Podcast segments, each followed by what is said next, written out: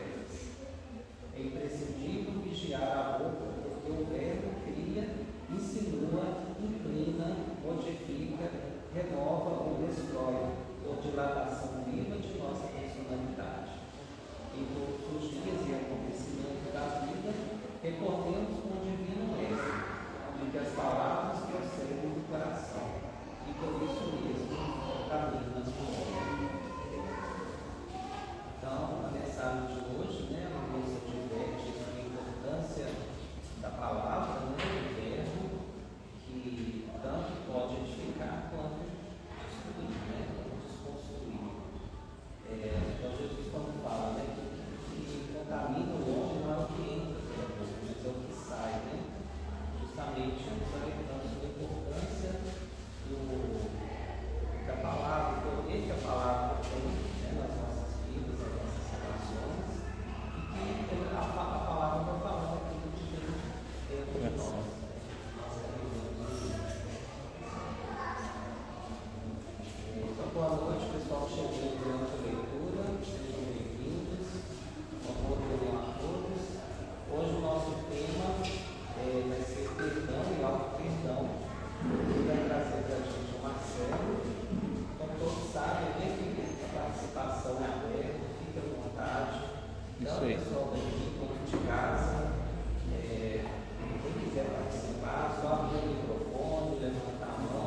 estão vendo. Com certeza.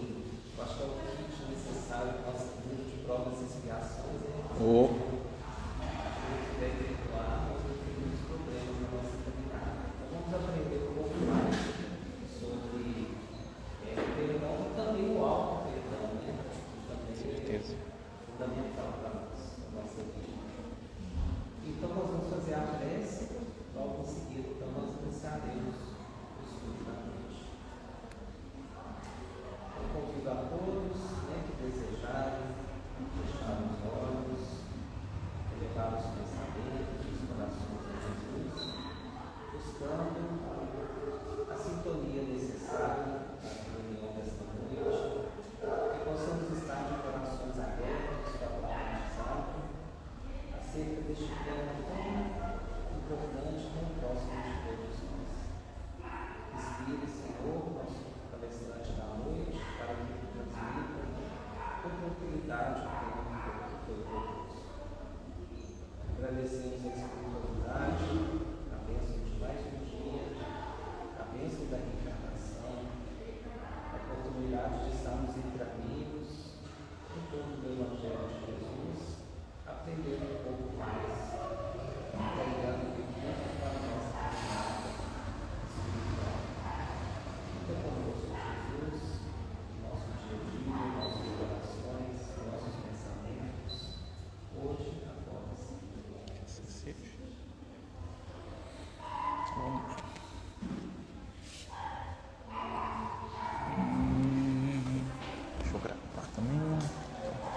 carne.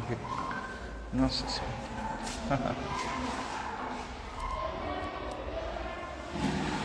Isso aqui. O telefonezinho aqui que eu tô gravando também. Ai, ai, pessoal. Né, vou tirar a máscara aqui. Nós estamos longe, né? Pode, né? Pode. É, depois, né? Pessoal, boa noite a todos aí, né? Estamos aqui no Francisco de Assis mais uma vez, né? Nessa casa de luz aqui né? Tá Agradecer. sem som, Marcelo. Tá sem som? Ah, eu apanhando para os sistemas de som. Né? Mais uma vez, boa noite a todos, né? Nós estamos aqui no Francisco de Assis, né? Nessa casa de luz aí, de amor, né? Que estamos voltando aí com as nossas atividades, né? A reunião de domingo é a primeira das atividades que a gente está retornando, né?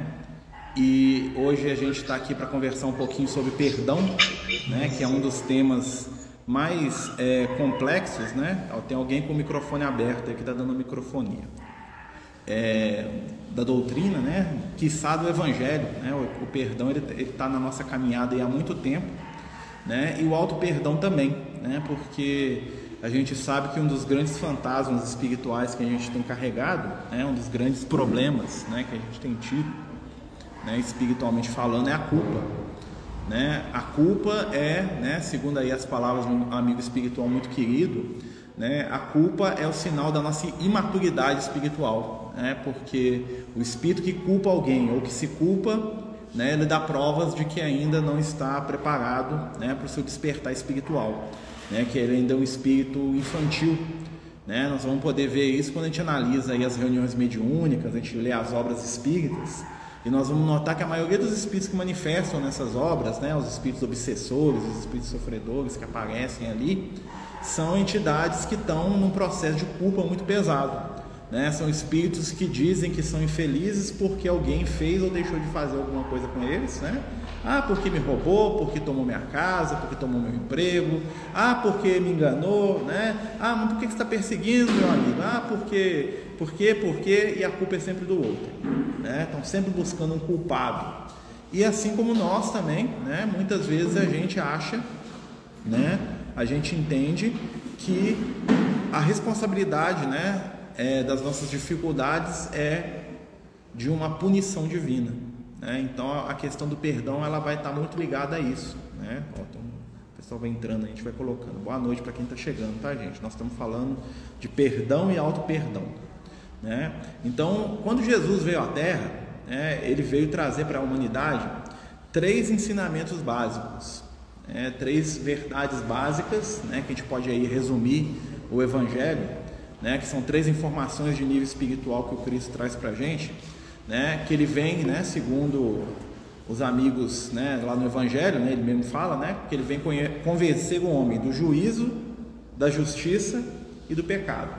Né? Então, quando ele fala de juízo, ele está falando da nossa relação com o Criador. Tá? Quando ele está falando de juízo, né, porque nós temos medo do julgamento divino, ele está falando da nossa relação de, com o Criador. Quando ele está falando da justiça, o Cristo está falando para a gente do nosso maior medo, que é a morte.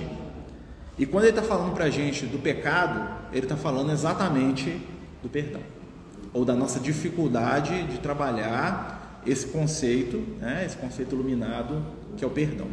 Por quê? O que é pecado, né, gente? Dentro né, da nossa filosofia, dentro daquilo que a gente aprende aí nas religiões, né? Nós fomos treinados mentalmente, vamos dizer assim, né? que pecado é quando eu faço alguma coisa que a religião proíbe. Ou seja, fala que não pode comer carne, come carne. Fala que não pode ir vir na reunião mediúnica se tiver de barriga cheia depois do churrasco, eu vou para a reunião mediúnica. Cometi um pecado. Comi carne no dia da sexta-feira santa, é um pecado. Menti para o padre, enganei o pastor, né? prometi que ia fazer campanha do quilo, não fui. Então, pecado para a maioria das pessoas são transgressões aos costumes religiosos. Né? E a gente vai ver com Jesus né, que isso aí é um pouquinho diferente. Para a gente poder entender perdão, nós temos que entender o erro. Né? Quando Jesus fala para a gente lá na oração do Pai Nosso, né, naquela parte, se perdoai as nossas ofensas, assim como nós perdoamos aos que nos ofendem, Jesus está dando uma dica para a gente sobre como que funciona na nossa intimidade o processo de pecado. O que é pecado? Né, em resumo, pecado é tudo aquilo que eu faço que fere a minha consciência. Pecado é quando eu sei o certo, eu posso fazer o certo e eu dou conta de fazer o certo e eu escolho deliberadamente fazer o errado. Então não é só saber, é saber, é entender e dar conta. eu faço, né, quando eu transgredo e faço algo contrário àquilo que eu sei, que eu entendo e que eu dou conta, eu entro num estado de desequilíbrio espiritual, né, que nós chamamos de pecado. É o, o desajuste entre a minha consciência, né, a minha intimidade espiritual e o que eu estou sendo. Por isso que lá no início da oração do Pai Nosso, Jesus fala assim: Pai Nosso, né, dando a ideia da divindade do Deus que está acima de tudo que é nosso, né? Não é mais o Deus de Israel, o Deus de Roma, o Deus da Grécia, o Deus do Egito, não é mais o Deus do Marcelo, do Raimundo, é Pai Nosso. Né? E Jesus trabalha dois conceitos: primeiro, a universalidade de Deus, e segundo, Deus é Pai. Né? A ideia de Deus não como um Senhor, mas como um Pai, que quebra tudo que o pessoal acreditava na época. Santificado seja o teu nome, venha a nós o teu reino, e aí entra a parte que nós vamos estudar aqui. Seja feita a tua vontade, assim na terra como é no céu. Então o céu é o que? A nossa consciência. Então, qual que é o segredo de não estar em pecado? É fazer na terra, ou seja, na nossa vida material, no cotidiano, aquilo que está no céu. O que a minha consciência entende, eu me esforço para viver materialmente. Seja feita a tua vontade, assim na terra, seja como é no céu. Ou seja, que eu seja aqui aquilo que eu dou conta de ser no meu melhor momento. Isso é a raiz do processo do pecado. E aí, o que, que acontece? Né? Depois que a gente entende isso, né, nós estamos falando do pecado aqui, né, do, mas para entender o perdão, né, nós falamos assim: olha, perdão é uma coisa muito difícil. Perdão não é para a gente, perdão é para Jesus. Né? Mas nós vamos pensar e vamos lembrar que Jesus, na vida toda dele, ele nunca perdoou ninguém. Né? Muitas vezes Jesus se refere ao perdão, mas sempre na terceira pessoa. Quando Jesus está lá sendo crucificado e ele vira para a multidão lá gritando a morte dele, o que, que ele fala? Pai, perdoa-os, porque eles não sabem o que fazem. Ele não fala, eu perdoo vocês. Para para prestar atenção nisso? Por que, que Jesus não fala eu perdoo? Porque para a gente perdoar, a gente tem que ser capaz de ser ofendido. E Jesus, ele nunca foi ofendido por nós. Por que, que Jesus nunca foi ofendido por nós? Porque quando Jesus veio na terra, né, quando Jesus encarnou aqui, né, apesar que ele já estava aqui desde o início do mundo, né, desde que a primeira poeirinha que girava em torno do Sol juntou com a segunda poeirinha né, para formar esse planeta aqui, né, na nebulosa solar lá, né, Jesus já estava aqui. Então, Jesus já sabia o que, que esperava ele quando ele, vinha, ele veio para o mundo material. Ele sabia quem, é, quem somos nós e o que, que nós damos conta. Então, ele, ele não estava despreparado para lidar com a gente. Eu achar que Jesus se ofende né, é acreditar que né, Jesus não estava preparado para a sua missão. E ele estava. Jesus conhece a humanidade antes dela existir no mundo. Antes da primeira bactéria aparecer na Terra, Jesus já sabia o que ia ter aqui. Então ele, ele sabe muito mais da nossa psicologia que a gente imagina. E aí, o que, que acontece? Jesus, ele fala assim, ó, são te perdoados os teus pecados. Ele fala lá para o moço que está paralítico. Mas ele não fala, eu te perdoo. Por quê? Porque para perdoar, você precisa ser ofendido. Né? E aí nós vamos entender isso quando a gente recorre aí a outros luminares da humanidade, por exemplo, o Gandhi. Né? Eu gosto muito da história do Gandhi com o perdão, que conta que né, poucos meses antes do Gandhi ser assassinado, né, que ele foi morto lá por um indiano que queria fazer uma guerra entre o Paquistão e a Índia, né, o cara matou ele porque queria que tivesse uma guerra. Ele fingiu que era do Paquistão, matou nele porque a Índia e o Paquistão brigavam e ele queria que tivesse uma guerra e o, Gandhi não trabalhava pela paz. O cara falou matou ele. Mas antes disso, poucos meses antes, o Gandhi deu uma entrevista para um jornalista inglês, né? Porque o Gandhi, não sei se vocês sabem, ele estudou na Inglaterra, aquela coisa toda, ele formou em direito lá, né? Passou grande parte da vida dele na Inglaterra, né? Como todo né, indiano, assim, mais afortunado financeiramente. E aí, em determinado momento, ele já é idoso, já, um repórter inglês foi fazer uma entrevista para ele com a BBC e perguntou para o Gandhi, falou assim, olha, né, você passou tanta coisa, libertação da Índia, né, da Inglaterra, que é uma colônia da Inglaterra, né? E me fala aqui, Mahatma, né, que é o apelido dele, quer dizer grande espírito, não é o nome dele não. É, me diz uma coisa aqui, você perdoou tantas pessoas que fizeram mal para você na sua vida? Né? Muita gente falou mal dele, tentou matar, foi um monte de coisa. E aí o Gandhi, com aquela carinha de Gandhi dele, né, aquele velhinho lá, né, tamanho do meu dedo mindinho, né, olhou para o repórter aqui com aquela paz e falou assim, não, não perdoa ninguém, né? E aí tem a entrevista do repórter falando que na hora que ele falou aquilo, como se tivesse caído uma, uma bigorna na cabeça. Ele falou, que o Gandhi, o símbolo da paz, não perdoa ninguém, né? E ele ficou assim, estarrecido. Falei, como é que é? Você não perdoa? Né? Aí o Gandhi levantou a mãozinha, olhou para ele e falou assim: Eu não perdoo ninguém porque ninguém nunca me ofendeu. Então é assim que os grandes espíritos lidam com o perdão. Eles não necessitam do perdão porque eles aprenderam a não serem ofendidos. E como é que a gente aprende a não ser ofendido? Né? Então, então, antes de a gente falar do perdão, nós vamos falar da ofensa. Né? A ofensa é algo que nos fere. E o que é que nos fere se não aquilo que a gente não espera? Quer ver um exemplo clássico disso? Kardec fala para a gente lá no livro dos Espíritos. Ele fala assim: olha, se um homem, né, você está andando na rua e um homem te dá uma trombada no meio da rua e você cai no chão, né? E você olha para trás, qual é o seu primeiro movimento? De chamar a atenção, falar: o que você fez comigo aqui? Olha só, né? Mas se você, na hora que você vira e olha para ele, você vê que ele é cego, não muda o nível do assunto, você vai chamar a atenção dele por ter te jogado no chão? Por quê? Porque você entende que ele é cego e que a ação dele se deu, né? O fato de trombar em você e te jogar no chão foi um reflexo do que? Da limitação visual que ele possui. Ele não fez de propósito. Ele não te enxerga. Ele não te viu. Ele não queria te jogar no chão, ele esbarrou em você, ele jogou-se no chão, você caiu de joelho lá no cascalho, lá do meio da rua, lá na Champs-Élysées, deve ter sido, né, na França, né? né? E você não culpa ele mais. Por quê? Porque ele não sabe o que está fazendo. Lembra de Jesus na cruz? Pai, perdoa-os porque não sabem o que estão fazendo. Jesus reduziu a situação. Né? Jesus não tinha que perdoar ninguém porque eram todos ignorantes, estavam fazendo aquilo, nem sabia direito o que, eles estavam fazendo naquele momento ali. Eram espíritos dominados por instintos inferiores, sabia muito bem com quem estava lidando. E aí o Kardec continua, né? E ele vai falando disso pra gente, e a gente volta a outra questão, né? Quando a gente tem uma criança, tem um bebê. Aí você tem aquele bebezinho, né? Igual tem lá o Luke, né? O Luke agora não é bebezinho, né? O bebezinho é tão bom que você aperta, né? Né? Eu lembro quando o Luke era bebezinho, muito pequenininho, eu fiz com ele uma coisa que eu fiz com meu irmão quando meu irmão era bebê. Eu tinha uns 10 anos, meu irmão era pequeno, eu fiz a mesma coisa. Então é, a burrice é minha. Né? O que, que eu fiz? Né? Em determinado momento, né, quando eles eram bebezinho, estavam nascendo os dentinhos, o que, que eu fiz? Enfiei o dedo dentro da boca do meu irmão. O que, que aconteceu? Quase arrancou meu dedo fora. Né? Não preparado para isso e não satisfeito, né? 20, deixa eu ver, 27 anos depois, né? Meu filho fez a minha, ah, que lindeza, enfiei o dedo na boca do, do Luke. O que, que o Luke fez com o meu dedo? Arrancou fora um pedaço, né? cortou que saiu sangue. Né? Ele tem culpa do que ele fez? Ele tem capacidade de avaliar que ele está me mordendo, está me machucando, ele está reagindo a um instinto? Você botou uma coisa na boca dele, ele fecha a boca. Não é um instinto.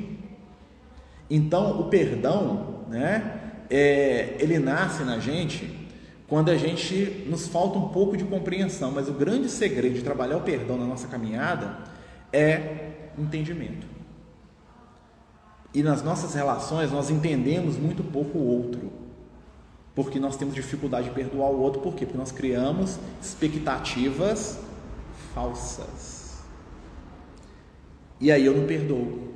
Por quê? Porque eu esperava outra coisa de você, você me enganou, Raimundo. Estou olhando para o Raimundo aqui, ó. Eu esperava que o Raimundo, todo dia que eu chegasse no Francisco de Assis, me desse um beijinho, nunca me deu. Ah, meu Deus, esse Raimundo é um cara mau. Mas será que o Raimundo é um cara que gosta de dar beijinho, principalmente um barbudo igual eu? Não sei, né? Eu parece que não, né? Então vocês concordam que a expectativa eu creio que meu amigo Raimundo é uma expectativa que está né, meio desequilibrada aí? Né? E aí, se ele não faz isso, eu posso virar para ele e falar assim: Nossa, Raimundo, eu não te perdoo jamais. Porque eu ia no Francisco de Assis, você nunca me deu um beijo. Né? Vocês estão entendendo como é que é essa questão? Então está muito mais na minha avaliação do que no outro. Quer dizer que o outro é desculpado por qualquer coisa que ele fizer? Não. O outro é responsável pelas suas escolhas. Mas eu posso me preparar para lidar com o outro, que foi o que Jesus fez quando ele veio para a Terra. Que é a mesma coisa que Francisco de Assis fez. Lá no livro Francisco de Assis, quem já leu Francisco de Assis, tem um, um capítulo lá que chama-se 201. No início do livro Francisco de Assis. Né? O Francisco de Assis que fazia o que Jesus fazia, né? ele imitou Jesus, mas tudo bem. Né? É, o que, é que acontece? Conta que o João Evangelista, antes de encarnar, né? o João Evangelista, o apóstolo João, que nasceria como Francisco de Assis lá na Itália medieval, né? Ah, ele desceu com a missão de trazer o Evangelho para a Terra. Ele viu que estava criando cruzada, aquela coisa toda, né? A, a igreja estava muito violenta, se falando de dinheiro, de ódio, né? Aí Jesus chamou ele no canto e falou: assim, João, o negócio é o seguinte: a pessoa esqueceu da gente, precisa de alguém de confiança lá no plano físico, né? E o João, que não era boa, falou: Estou aqui, mestre. pode mandar que eu estou fazendo. Então, o que, que Jesus fala só? Você vai descer, vai encarnar lá no seio da igreja católica, lá, lá na Itália, e vai mostrar para eles o que é amor de verdade. Você vai lembrar para eles como é que era quando a gente estava encarnado lá em, Jerusalém. Você vai lembrar para eles de novo, que eles esqueceram, coitados. Eles, né, estão com negócio de arma, de, de, de, guerra, de cruzada, de inquisição, lá de matar quem não acredita no que eles acreditam. Né? Então você vai descer, João, para lembrar aquele pessoal, né? Quem somos nós e por que, que a gente estava na terra. Você vai lembrar eles das minhas lições. O João falou, beleza, mestre, estou indo. Né? E aí o João prepara para encarnar, e o que, que o João faz aqui? Não é bobo nem nada, né? E chama 200 amigos, 200 espíritos iluminados, né? E fala assim, ó, estou indo para encarnar lá na Itália, em Assis. E eu estou precisando de uma equipe, vocês querem? Jesus está mandando, os espíritos de luz, não, claro, mestre, né? Vamos todo mundo em massa encarnar junto com João lá, né? Cada um escolheu uma cidade lá, Pádua, Gênova, Roma, cada um, né? Alguns em outros países até, igual o Antônio de Pádua, né? Que foi nascer lá em Portugal, né? Vamos descer em massa esse negócio aí que Jesus está chamando. E lá no mundo espiritual, o Francisco faz uma reunião com esse grupo, fala assim, ó, gente, nós estamos renascendo, e qual que é o estado do planeta Terra hoje? Tá? Esqueceram quem é Jesus. A pretexto do nosso mestre, eles estão matando, pilhando, roubando, estuprando os outros. Né? Em nome do amor, eles estão defragando o ódio. O mundo está cometido por guerra, por violência, por ódio. Nós vamos chegar lá, nós vamos falar de amor, nós vamos falar de carinho para eles, nós vamos falar de, de paz, mas eles não vão entender, não.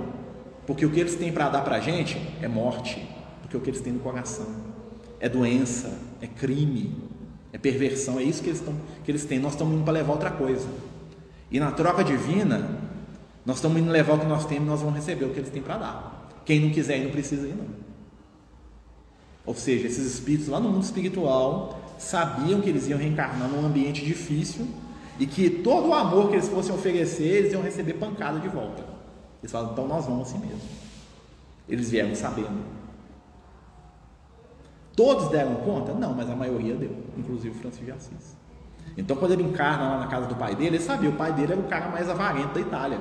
Né? O Pedro Bernardone, o cara mais rico da mas o cara mais avarento. Então, ele ia ter que lidar com a avareza do pai dele. O pai dele não entendeu o que ele ia fazer. Ele foi mesmo assim. Então, quando o pai o torturou, né, o pai o amarrou, chicoteou ele em casa porque ele estava dando as coisas dele para os outros, né, não devia ter feito isso, né, mas né, ele saiu distribuindo as coisas do pai dele. Né? O que, que acontece? O Francisco não odiou o pai nem perdoou, por quê? Porque ele entendia que o pai dele era um espírito extremamente brutalizado que não dava conta de mais do que aquilo. Então, muitos dos nossos momentos de, de dor né, e de perdão seriam mitigados, a gente ia precisar perdoar menos se a gente começasse a compreender mais o outro. E isso também agora vira para o outro lado da questão. A gente se perdoaria muito mais se a gente se entendesse muito mais. Porque a gente não erra porque a gente é malvado, a gente erra porque a gente é fraco. Aí nós vamos lembrar de Jesus de novo, a gente tem que ficar ligando com Jesus, porque é aí que é o segredo. Né? Tá lá Jesus e o Pedro lá no última, na última ceia lá, na Páscoa hebraica lá, eles em torno da mesa, né? E Jesus falou assim: um de vocês me trair. E o Pedro falou: Nunca serei eu, jamais, Senhor. Aí Jesus fala para eles: Pedro, Pedro, essa noite, antes que o galo cante três vezes, três vezes você vai me negar que você me conhece. E o Pedro nunca, jamais está achando que eu sou homem. Quem que você pensa? Não, eu sou homem aqui, ó, né? Aquele brucutuzão que o Pedro era, né? Você está duvidando que eu, que eu, por você eu morro. Aí Jesus fala assim: vai morrer? Você vai ver se você vai morrer Mas agora não, né? E o que que acontece? Toda a história que todos nós conhecemos, né? O Pedro prende Jesus, eles vão lá para a casa lá do Anás, lá, que é um, um, sacerdote, né? E o Pedro entra na casa e o pessoal empurra o Pedro no canto e fala assim: você é discípulo dele. Eu vi você aqueles caras lá. Não, nunca vi na minha vida. Não ser discípulo dele, sim. Nunca vi esse cara. E diz que a última, né? A última vez Jesus estava passando, né? Que Jesus tinha sido espancado dentro da casa, né? Tem até um quadro muito bonito, né? E Jesus passa com, com os guardas na frente do Pedro, assim. O cara aponta para Jesus e fala: Você não conhece ele, não? O Pedro olhando para Jesus, né? Jesus, aquele olho de Jesus para ele, assim, né? Nunca vi esse homem na minha vida. Quem que é esse cara? Não conheço, não. Né? Por quê? Medo de morrer, né, gente? E aí, né, conta que o Pedro sai da casa, né, tá lá no livro Boa Nova, quem quiser ler a história. O Pedro sai da casa e lá fora ele começa a chorar, né? E naquele momento Jesus desdobra, assim, coisa que só Jesus faz, né? E aparece para o Pedro lá fora, né? Deve ter sentado num banco lá e aparece para o Pedro lá fora. E aí Jesus fala assim: Pedro, Pedro, hoje aprendeste a tua lição. O ser humano é mais fraco do que perverso. Por que, que Jesus fala isso para ele? Porque ele sabia que o Pedro amava. né? O Pedro amava Jesus. Tanto é que cortou o orelha do cara lá, achando que estava fazendo beleza para Jesus, né? Jesus deu uma, né? Mas na hora que ele se viu num risco de vida, ele, ele tremeu na base, fugiu, ficou com medo, que ia morrer não. E aí Jesus depois vai fazer todo um trabalho de perdão com Pedro, quando Jesus chama o Pedro pergunta para ele três vezes se ele ama. Né? Jesus é muito legal, né? Ele trabalha o psicológico do Pedro, porque o Pedro nega três vezes, e quando Jesus volta lá no mar da Galileia, né? Jesus chama o Pedro e fala assim, Pedro, tu me amas?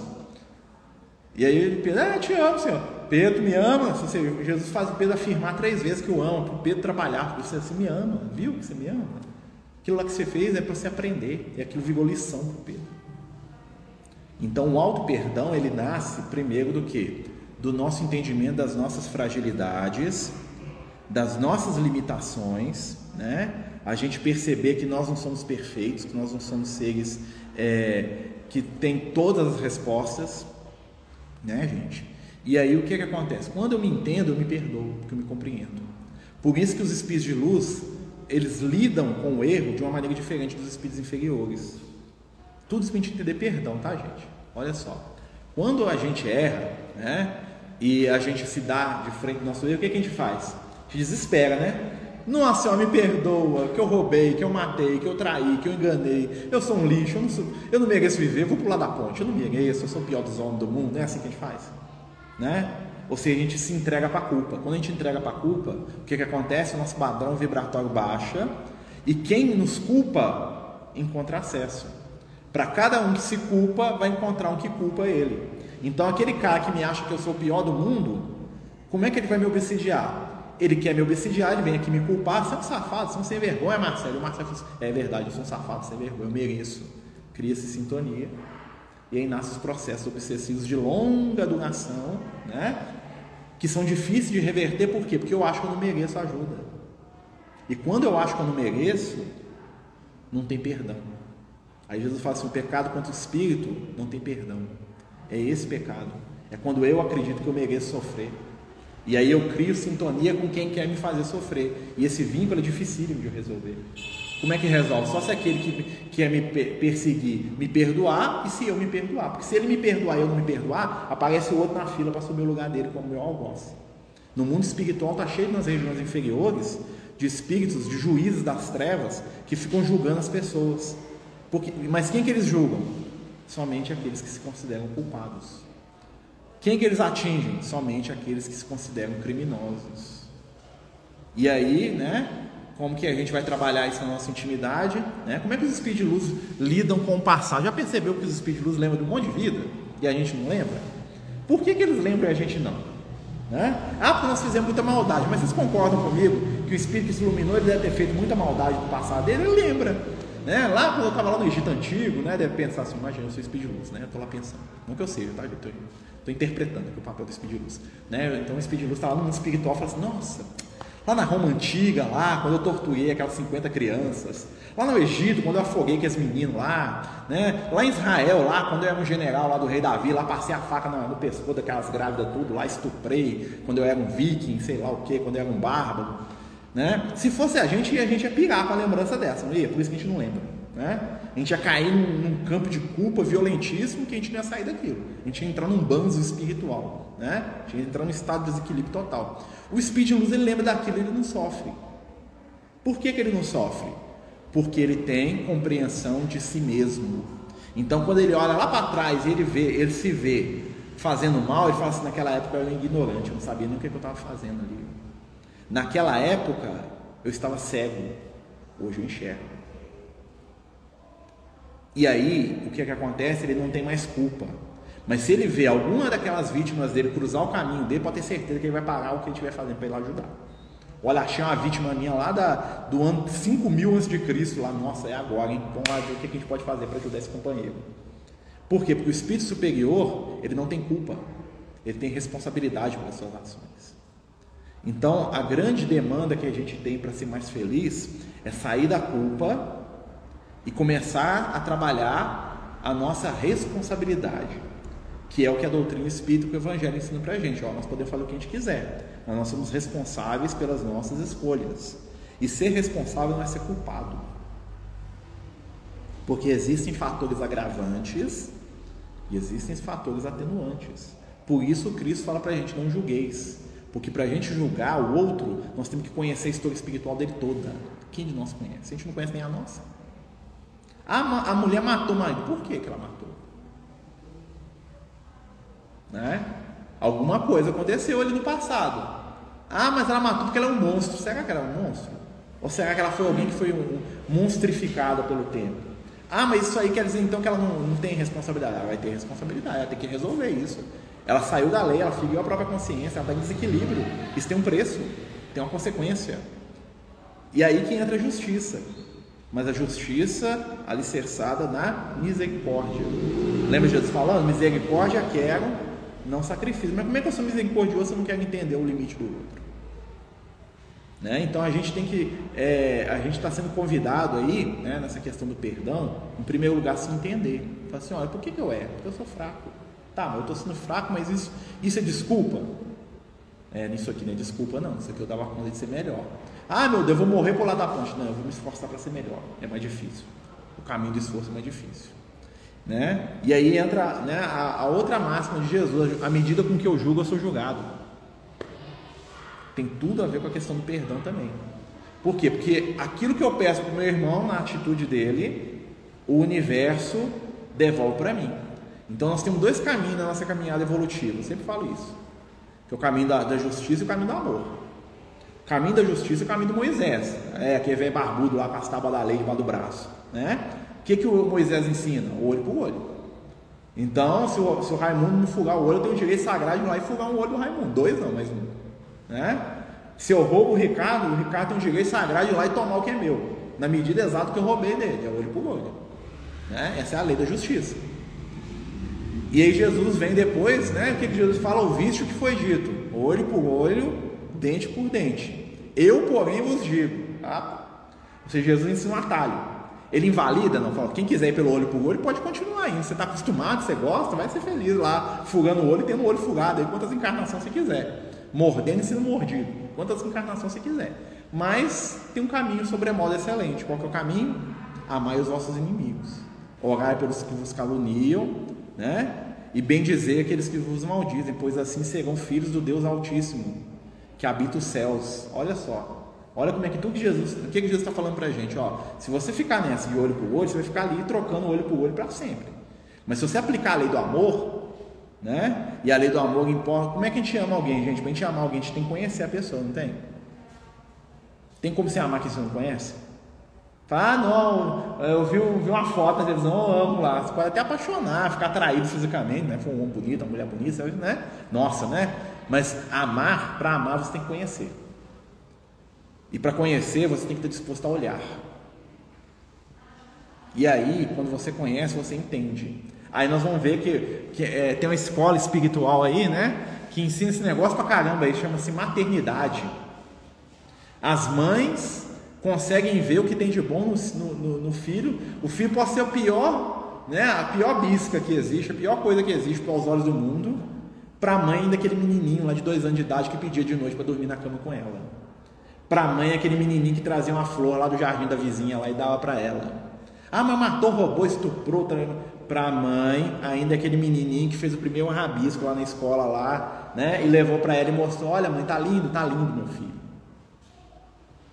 Por quê? Porque a mãe sabe olhar a essência.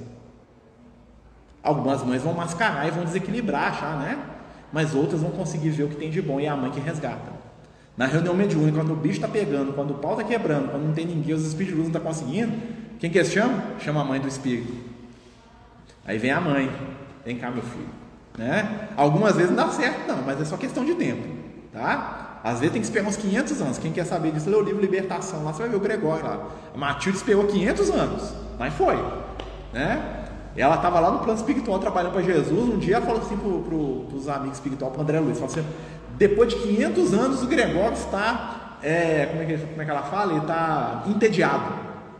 Ele está arrependido, ele está cansado de ser mal, ele não está tá com vergonha, ele não está com, com, arrependimento, ele está entediado do mal. É agora que nós vamos lá pegar esse cara. 500 anos que a mãe dele ficou esperando. Ele dá uma fraquejada para ele buscar. Ela falou, e buscou ele. A duras custas, ele foi lá e tirou ele das trevas. Né? E já preparou para reencarnar, para ser filho dela. Ó, Isso é um amor de mãe. Né? Mas ela, e o que, que ela falou assim? Eu sei que ele cometeu um monte de crime, mas muitos crimes que ele cometeu são minha responsabilidade. E eu, por amá-lo, vou ajudá-lo a resolver os crimes dele. Isso aí é a mãe. Ela não passou a mão na cabeça, falou que o outro que era culpado, viu? Culpa. Né? Então, quando a gente quer se analisar espiritualmente, vamos observar essa questão. Né? Estou passando por um momento de prova, estou procurando um culpado, cuidado. Eu estou na onda da espiritualidade inferior. Ah, a culpa é do meu chefe, do meu marido, do meu filho, do meu irmão, do meu pai, de Deus, da encarnação, do presidente, do papa, do prefeito, do, do médico da casa espírita, do Cacá, né? É do Cacá, né, Cacá? Estou olhando ali. O Alan também tem uma cara de culpado dos problemas dos outros ali, não tem? Né? Então, assim, culpa é um sinal de atraso espiritual nosso. Nem é atraso, gente, é infância espiritual, porque nós somos bebê. Né? Nós estamos chorando lá na caminho. Né? Então, para a gente poder começar a dar os primeiros passos no perdão e no auto-perdão, que, que nós vamos fazer? Assumir responsabilidade. Peraí, isso aqui é minha escolha. Foi a escolha errada, tudo bem, eu vou corrigir. É assim que os espíritos superiores lidam com a culpa. Eles não, eles não aceitam a culpa. Eles aceitam a responsabilidade. Eles não fogem da responsabilidade das atitudes deles, não. Né? Porque quanto mais responsável você é, mais direito de ter informação você tem. Por isso que os espíritos de luz lembram de 10, 20, 30 encarnação. Porque eles são responsáveis, então eles têm direito ao conhecimento. E quanto mais conhecimento eles têm, mais eles são livres. É um processo que uma coisa vai empurrando a outra. E aí entra a questão da culpa, né? Então, se eu quero a lei de amor para mim, que é a lei que perdoa, que compreende, que ama, né? Só tem um modo dela existir na minha vida, né? Jesus fala assim, a lei do amor, o amor que cobra a multidão de pecado, né? Então você, você, errou muito, mas vem cá que eu te amo, vem cá, o evangelho consolador, nós ficamos tão felizes, né? Aí Jesus fala assim, ó, só tem um, um sinão nesse negócio aí. Para essa lei de amor funcionar na sua vida, você quer, quer, é bom demais esse negócio de ser perdoado, né? Perdoa 70 vezes 7, né? Bom demais esse negócio aí de eu errei, a, a fé, o amor cobra a multidão do pecado, tipo assim, né? Não vou ter que pagar mais nada para ninguém, né? Aí Jesus fala assim, beleza, agora você vai ter que aplicar isso para quem errou com você. Aí que a bomba cai na nossa cabeça, né? Porque a lei do amor só funciona se eu aplico ela para o outro que errou comigo. Então, se a pessoa errou comigo, eu tenho que aplicar a lei do amor para ela, o amor que cobra a multidão de pecado do outro comigo também. E normalmente, né, como diz o, o Lucas, ele vive falando para mim, né, nós somos pródigos, né, porque nós queremos lei de amor para nós e, e, lei de Moisés para o cara que me ofende, né. Então eu quero que Jesus me pega no colo e que Deus lá, o Moisés, manda uma das tábuas da lei, daquela de 30 quilos na cabeça de quem me ofendeu, né. A lei para quem me ofende, o amor e o perdão de Jesus, colinho de Jesus para mim, né, mas quem me ofende, lei de Moisés nele. Não funciona. Se eu jogo a lei de Moisés no Raimundo, né, lembra que são duas tábuas, né. Uma cai na cabeça dele, outra na minha. Eu posso até jogar nele, eu tenho esse direito, tá? Não é muito bom não, porque vai cair na cabeça dele, vai cair na minha também. Né? Se eu peço o colo de Jesus para mim, eu vou ter que preparar para olhar para o lado e ver aquele que eu não gosto do outro lado, do outro braço de Jesus. Né? Então, assim, eu quero o colinho de Jesus, eu quero o abraço do Cristo, eu quero que Jesus me leve junto ao coração, né? Fala assim, oh, como é que eu te amo, meu filho, né? Pode preparar que você vai olhar para o lado e vai ver logo aquele lá que é o seu desafio no outro braço de Jesus. Jesus tem os dois exatamente para isso. Essa que é a nossa dificuldade, né? E aí a gente está falando, e olha como é que o perdão ele é importante, né? Mas ele não é tão necessário quando a gente começar a despertar, né? Então a gente fala, assim, perdão é para Jesus, é para Deus, não. Perdão é para Deus, não. Perdão é para quem ainda é ofendido, ou seja, quem? Nós. Perdão é uma solução para o nosso nível evolutivo, não para os espíritos de luz. Porque os espíritos de luz, lembra do Gandhi? Ninguém nunca me ofendeu. Se você perguntasse para o Francisco de Assis, né, se o pai dele ofendeu, o meu pai nunca me ofendeu. Se você perguntasse para o Chico Xavier, quer ver um exemplo próximo? Que o Chico, né? O Chico tinha lá a madrinha dele, né? Que furava ele quando ele tinha 5 anos de idade, você lembra dessa história, né? Que fazia ele lamber ferida lá do, do, do, do filho dela, né? Que maltratava ele de todo jeito, né? Aí eles iam perguntar pro, pro Chico, nossa, né, sua madrinha, sua, sua madrinha, aquele negócio todo lá. Aí o Chico fala, ah, minha madrinha é uma pessoa totalmente desequilibrada, coitada, ela tinha problemas mentais e espirituais profundos. Por que, que o Chico falava isso? Porque ele entendeu a história dela. Ele perdoou, né? Mas foi muito fácil perdoar, por quê? Porque ele entendia, falou assim, é uma pessoa com, dotada de problemas mentais sérios. Nós não podemos exigir dela que ela não dava conta, né? Eu fui parar nas mãos de uma pessoa desequilibrada mentalmente. Ela não tem, ela não sabia o que ela está fazendo. Aquilo que ela está fazendo para ela era lindo. Né? Olha como é que era o raciocínio do Chico. Isso é o raciocínio do Espírito de Luz. Não é culpa dela. E também não é culpa dele. Você viu que ele, ele não fala assim, ah, é culpa minha, eu tinha que ir lá pagar, eu tinha que ir lá levar agulhada, garfada na barriga, né? eu merecia, reencarnei para levar garfada na barriga. Ele não fala isso, não, em nenhum momento. Ou seja, ele não aceita a culpa e ele não a culpa. Mas ele entende a história dela. Quer dizer que ele sofreu, que foi ruim, que doeu? Claro que doeu, né? Só que aquilo liberta. Aí nós temos um exemplo do Cristo também. Jesus, eu gosto muito das histórias do Espírito, né? É, Jesus volta da morte, imagina, né? Aí chega Jesus lá na, no cenáculo, lá onde estavam os apóstolos escondidos, né? Estavam lá os apóstolos, Maria, a mãe dele, né? Escondido lá, morrendo de medo, né? Se borrando, todos os romanos lá e matar eles. Matar Jesus, né? Vai matar eu que sou, né? Devem ter pensado assim, né? Eu que sou Bartolomeu, eu que sou comedor de feijão aqui, Mateus aqui, eu que sou Pedro aqui, que me viram ainda, vamos matar todo mundo. Se matou Jesus, mata todo mundo. Está morrendo de medo. Jesus aparece para eles, né? Se fosse a gente, o que a gente ia falar? Ah, Pedro, eu te falei, né? Você ia me negar, né? Lembra, Pedro? Você me ia, você, eu falei com você, né? Não falei que um ia me trair, lá, o Jesus me traiu, né? Não vi nenhum de vocês lá no pé da cruz, né? Tirando o João lá que ficou com a minha mãe lá, cadê? Né? Cadê você, Mateus? Você não foi lá nem me ajudar, nem jogar uma água na minha cara lá naquela hora lá. Jesus não faz menção ao desencarne dele. Já parou para pensar nisso? Seja, Jesus não guarda mágoa. Aquela situação foi vencida e esquecida.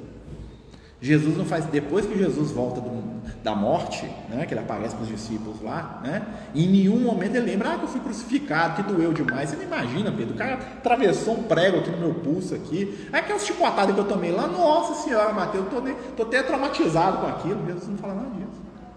Por quê? Porque aquilo ficou no passado. Quando Jesus veio na terra, ele sabia, eu vou morrer. E eles vão, eles vão me torturar, porque, porque eles dão conta ali, ó. Eles vão inventar o que eles puderem para fazer fisicamente sofrer. Jesus já estava preparado, como o espírito de luz que ele era, né? como o espírito iluminado que ele era. Né? E nós podemos nos iluminar também, dentro do que? Dos nossos limites. Então, para a gente trabalhar os conceitos aí do perdão, primeiro, vamos tentar entender mais uns aos outros. A grande palavra do nosso momento espiritual, né? da nossa vida atual, ela está aqui ligando é, o grande momento nosso aqui de encarnado, gente, né, os espíritos falam isso. Estamos encarnados para trabalhar a compreensão. Nós temos muita dificuldade de compreender aquilo que está fora da gente. Por isso que, não sei se vocês percebem, eu acho que todo mundo percebe, né? Eu acho que não tem época da humanidade que nós somos mais confrontados com preconceito. E o preconceito nos incomoda, principalmente o nosso, né? Quando você tem preconceito com alguma coisa e o objeto do seu preconceito aparece na sua frente, nossa senhora. É difícil, não é? Então tem gente que tem, tem é o preconceito com a questão sexual, com a, com a questão física, é o preconceito com quem não, não gosta do que eu gosto, preconceito religioso, preconceito étnico, né? Preconceito com quem não, não, não, vota no mesmo partido que eu, então não serve né? Eu voto no laranja, o Raimundo vota no cor-de-rosa. Então não posso ser amigo do Raimundo, né? Ele é cor-de-rosa. Absurdo. Né? Tem que matar todas as cor-de-rosa do mundo. Né? E não é assim, gente. Né? Então nós estamos, nós estamos sendo contactados pelos nossos alvos de preconceito. Né? E, e, isso é um momento da gente aprender a lidar com o quê? Com o outro. Porque o outro é diferente. Né? E o outro é difícil. Né? Porque nós também somos difíceis, não é verdade? Né? Nós somos difíceis, nós estamos aprendendo, nós estamos crescendo espiritualmente. É mole, não, é um parto. Né? Os espíritos falam que nós estamos vivendo esse, esse início do século XXI, com pandemia, essas coisas todas, é o parto da humanidade. Nós estamos no amanhecer do terceiro dia. O terceiro dia é o terceiro milênio depois da morte de Jesus. Olha, Jesus não falou, falou que voltava no amanhecer do terceiro dia? Jesus não fala que para Deus um ano, mil anos é como um dia? Não é no terceiro dia que ele volta? Aí, Jesus está voltando agora. Então nós estamos lá, ó, igual os discípulos, né, né, escondido no escuro, com medo, né? cheio de preconceito, cheio de, de temor, e Jesus está voltando lá, né? E as Maria de Magdala lá, que nós temos preconceito, que nós achamos que não vale nada, está indo lá conversar com Jesus, enquanto eu estou aqui escondido dentro da barraca aqui, ó, né? Aqueles que os discípulos de Emaús, semi-analfabetos, estão andando na rua e batendo papo com Cristo, e eu estou aqui escondido, porque eu não saio do meu mundo íntimo, né? Então a gente está muito preso, né? Nunca a gente teve tanto contato e tão pouco contato ao mesmo tempo né? Porque a ciência hoje nos permite, né? Aqui, ó. Né? Eu estou falando para vocês aqui, né? Nós estamos aqui, ó. Né? Que a gente falava, né? No estudo lá de falar assim, nossa, tem não sei quantos encarnados, não sei quantos encarnados, né? Principalmente quando a gente queria fazer um motivacional para pro estudo que tinha pouca gente, né? né? Quem é mais velho na doutrina sabe, né? Nós tínhamos um motivacional do estudo. Não, gente, pode ter ser, tá cheio de espírito aqui no salão, aqui, né? Tava eu e o Raimundo aqui olhando um pra cara do outro aqui, né? Tá cheio de espírito, tá lotado, tá pulando espírito pela janela. Isso é o motivacional do bem, né? Até não duvido podia ter, né? Mas é um motivacional, né? Hoje, aqui, ó, nós estamos aqui, ó, internet ligada, um monte de gente escutando, falando em lugares tão distantes, né? Nós estamos conectados. Mas ao mesmo tempo, o que, que a gente tem sofrido enquanto ser humano? As dores do egoísmo. A gente está sozinho. As pessoas estão cada vez mais sozinhas, se sentindo sozinhas, porque ninguém me entende. Né? Por que, que ninguém me entende? Porque ninguém me olha. Por que, que ninguém me olha? Porque eu não quero olhar para ninguém também. Porque eu tenho tanto problema, eu tenho tanta dor, e eu quero que alguém saia da dor dele para resolver a minha dor. Eu quero ser abraçado, mas eu esqueço que o Raimundo precisa de um abraço também. E que quando eu abraçar o Raimundo, eu estou sendo abraçado também. Aí vem os amigos espirituais e falam: gente, o momento que nós estamos vivendo é um momento que a dor ensina. É um momento que nós podemos crescer espiritualmente. Né? Eu lembro da conversa que a gente teve lá na, na lá na Aliança Espírita de Contar, uns, uns, ah, deve ter uns seis anos atrás. Né? Aí o pessoal das casas espíritas grandes de Contar falou assim: não, que agora nós temos que rever o movimento espírita. Por que elas, né? Eles engravataram, eu lá de bermuda e chinelo, né? E o pessoal lá tudo de gravata, lá, aqueles negócios, tudo bonitão, né? Porque nós temos que rever. Porque agora não existe mais aquelas pessoas necessitadas de cesta básica. O assistencialismo da casa espírita não precisa mais disso. Todo mundo agora tem condição de comer disso. Né? Nós passamos por essa etapa e é necessário que a gente modifique a nossa estrutura. Né? Eu fiquei assim, é, né? Eu fiquei pensando assim, né? O Francisco de Assis está lotado ainda. Fica caladinho, né? Porque depois falar que eu sou do contra, né? Gente, qual é a nossa realidade hoje? Francisco de Assis, né, dando um exemplo nosso aqui, né, para quem está aqui na casa sabe. Francisco de Assis, a gente tinha 40 famílias cadastradas para receber cesta, esse mês foi 110. Né? Quem viu lá nossa lista lá de Natal, lá de, de, do mês de agosto, 300 pacotes de arroz, 200 pacotes de açúcar. Hoje eu fui fazer compra, eu e né, fui fazer compra. Aí eu fui lá no, no supermercado aí, né? 16 reais pacote de açúcar de 5 quilos. Que sabe o que você acha que eu pensei? Falei, meu Deus, 16, então 10 dá 160. Então 100 pacotes dá 1.600 conto. E lá no Francisco de Assis eu pensei 200 e cacetada. Pensei, nossa, 3 mil só de, só de, de açúcar. Para atender a cesta básica até o final do ano. Né? Porque o pessoal está passando fome. Muita gente passando fome. Tem gente, o pessoal está batendo na porta do Francisco de Assis todo dia. Né, Cacá? Cacá, que é, né, a Tânia não está aqui não, porque normalmente o Cacá está aqui e vê muitas histórias. É mentira, Cacá? Todo dia está batendo gente aqui, não, tá? Tá vindo gente pelo lado. Isso além desse 100 que nós estamos contando, que é fixo. O desespero e a fome estão para todo lado. Nós estamos vivendo um momento muito grande de dor. Né? Então, nesse momento de dor, nós temos duas oportunidades: a gente fechar no nosso casulo, ou a gente começar a perceber que o nosso irmão que está do nosso lado né? Eu posso ajudar em alguma coisa. Talvez eu não possa dar 200 sacos de, de, de açúcar, eu não tenho condição financeira de fazer isso. Não, infelizmente não posso. Mas eu posso dar um abraço, né? Posso sair pedindo, né? Eu posso falar para o Ricardo, Ricardo, vai lá buscar para nós, né, Ricardo? Já foi lá buscar lá a doação, né? E o que que acontece? Isso, eu estou falando do material, tá, gente? E no espiritual? Né? Não posso esquecer que jamais um companheiro nosso aqui da casa, aqui, ó, até pedir a espiritualidade por ele agora, nosso amigo Jonathan, que nos ajudou aqui na campanha do Quilo durante anos. Né? Tivemos um monte de ziquezira, né? pega para capar com ele, né? como a gente tem com muitos, né?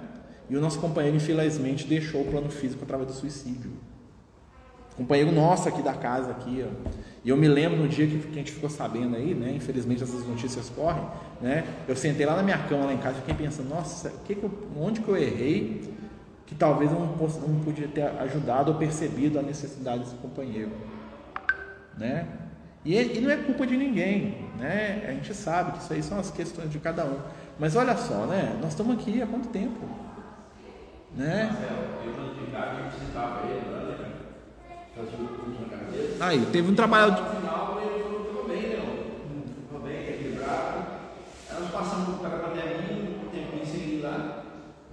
ele caiu E aí o que, é que acontece? É, é o nosso irmão aqui, ó, próximo. Estou falando de, do, do, desconhecido que bate na nossa porta pedindo comida, não é alguém que está aqui com a gente todo dia.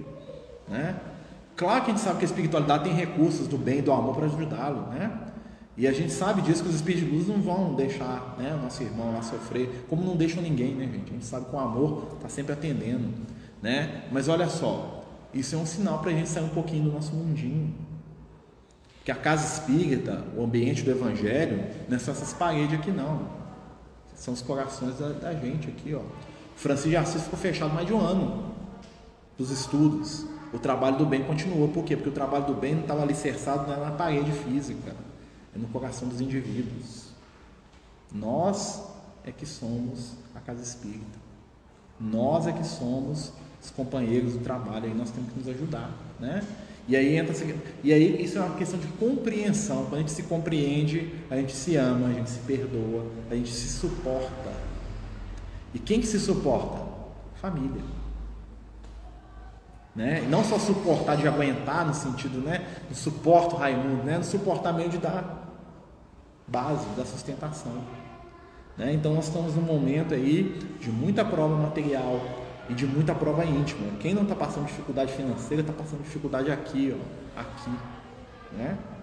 A espiritualidade sabe disso, gente. Não vão desanimar não, isso vai passar, né? E esse é um momento que se a gente pegar no bem e, e passar, tem muita coisa na nossa vida que a gente precisa passar, entendeu? É um dia depois do outro. Ah, porque a minha vida está muito ruim. Gente, a sua vida está ruim há 20 anos. Quer dizer que você passou 20 anos de prova, já venceu aqueles 20 anos. Você passou. Você venceu. Não volta mais naquilo lá, não, que aquilo ali já foi. Então, se você está aqui hoje, você está melhor. Você passou por aquilo. Muitas provas na nossa vida são provas de passagem. Nós vamos passar. E aí no final, quando você passa, aí você vê, aí vem um alívio. Não passou ainda porque nós estamos a curso, né, gente? Então, assim, a questão do perdão está muito ligado com essa questão de entendimento. Alan, quanto tempo para fechar aqui, você sabe? Só para mim. Fechar, fechar, vai fechar. Ah, tá. Até as 24 Tá bom, não, porque eu fico preocupado de fechar aqui. Tem esses negócios aqui do, do meeting aqui que eles fecham a gente aqui.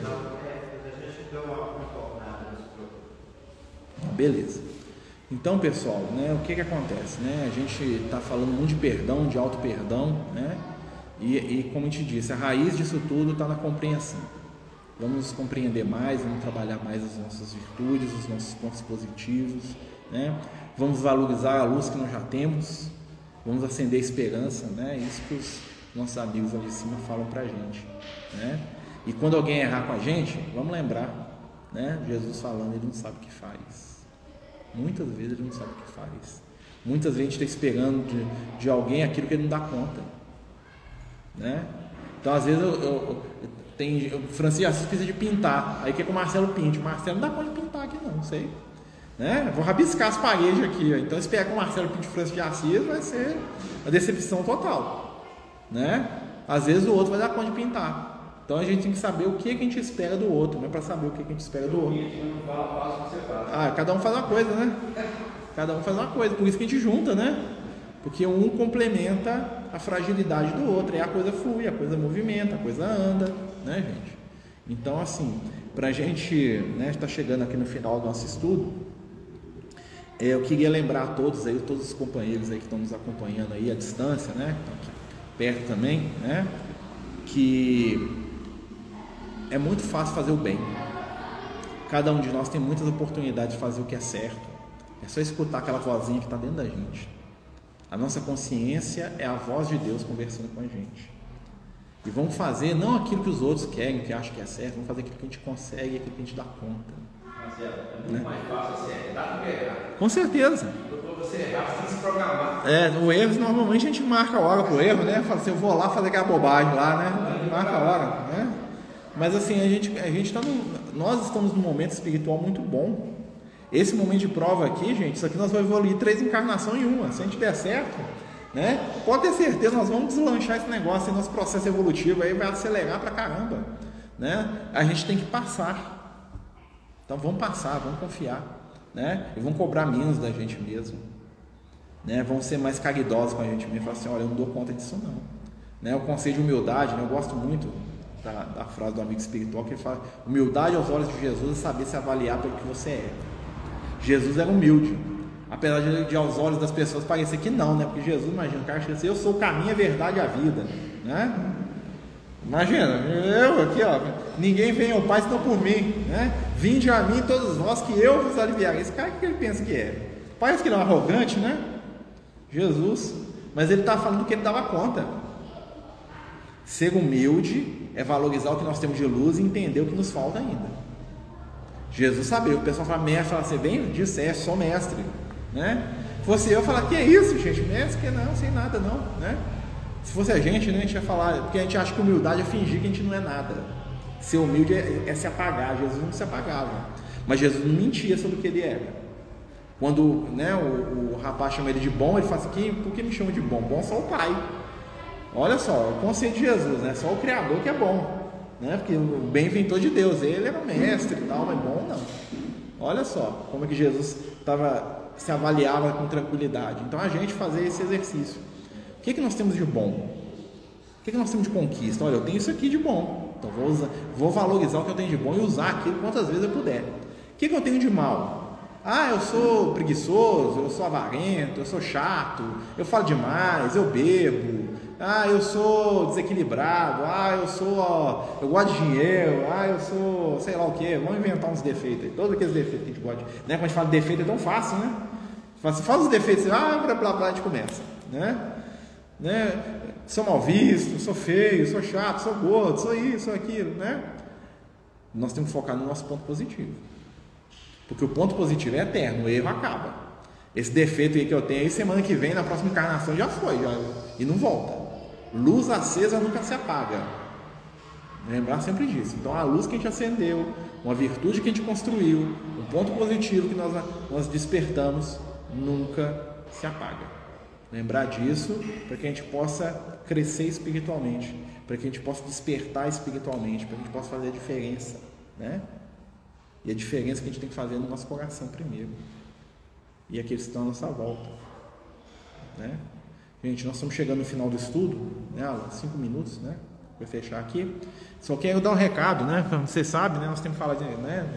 Nós estamos aí na casa com a nossa campanha de Natal, né? Terminamos no Universo dos Sonhos, apadrinhamos todas as crianças, que beleza, graças a Deus. Todos os adultos também, graças a Deus. Todos os velhinhos também, graças a Deus. Todo mundo foi apadrinhado, ô trem bom, né?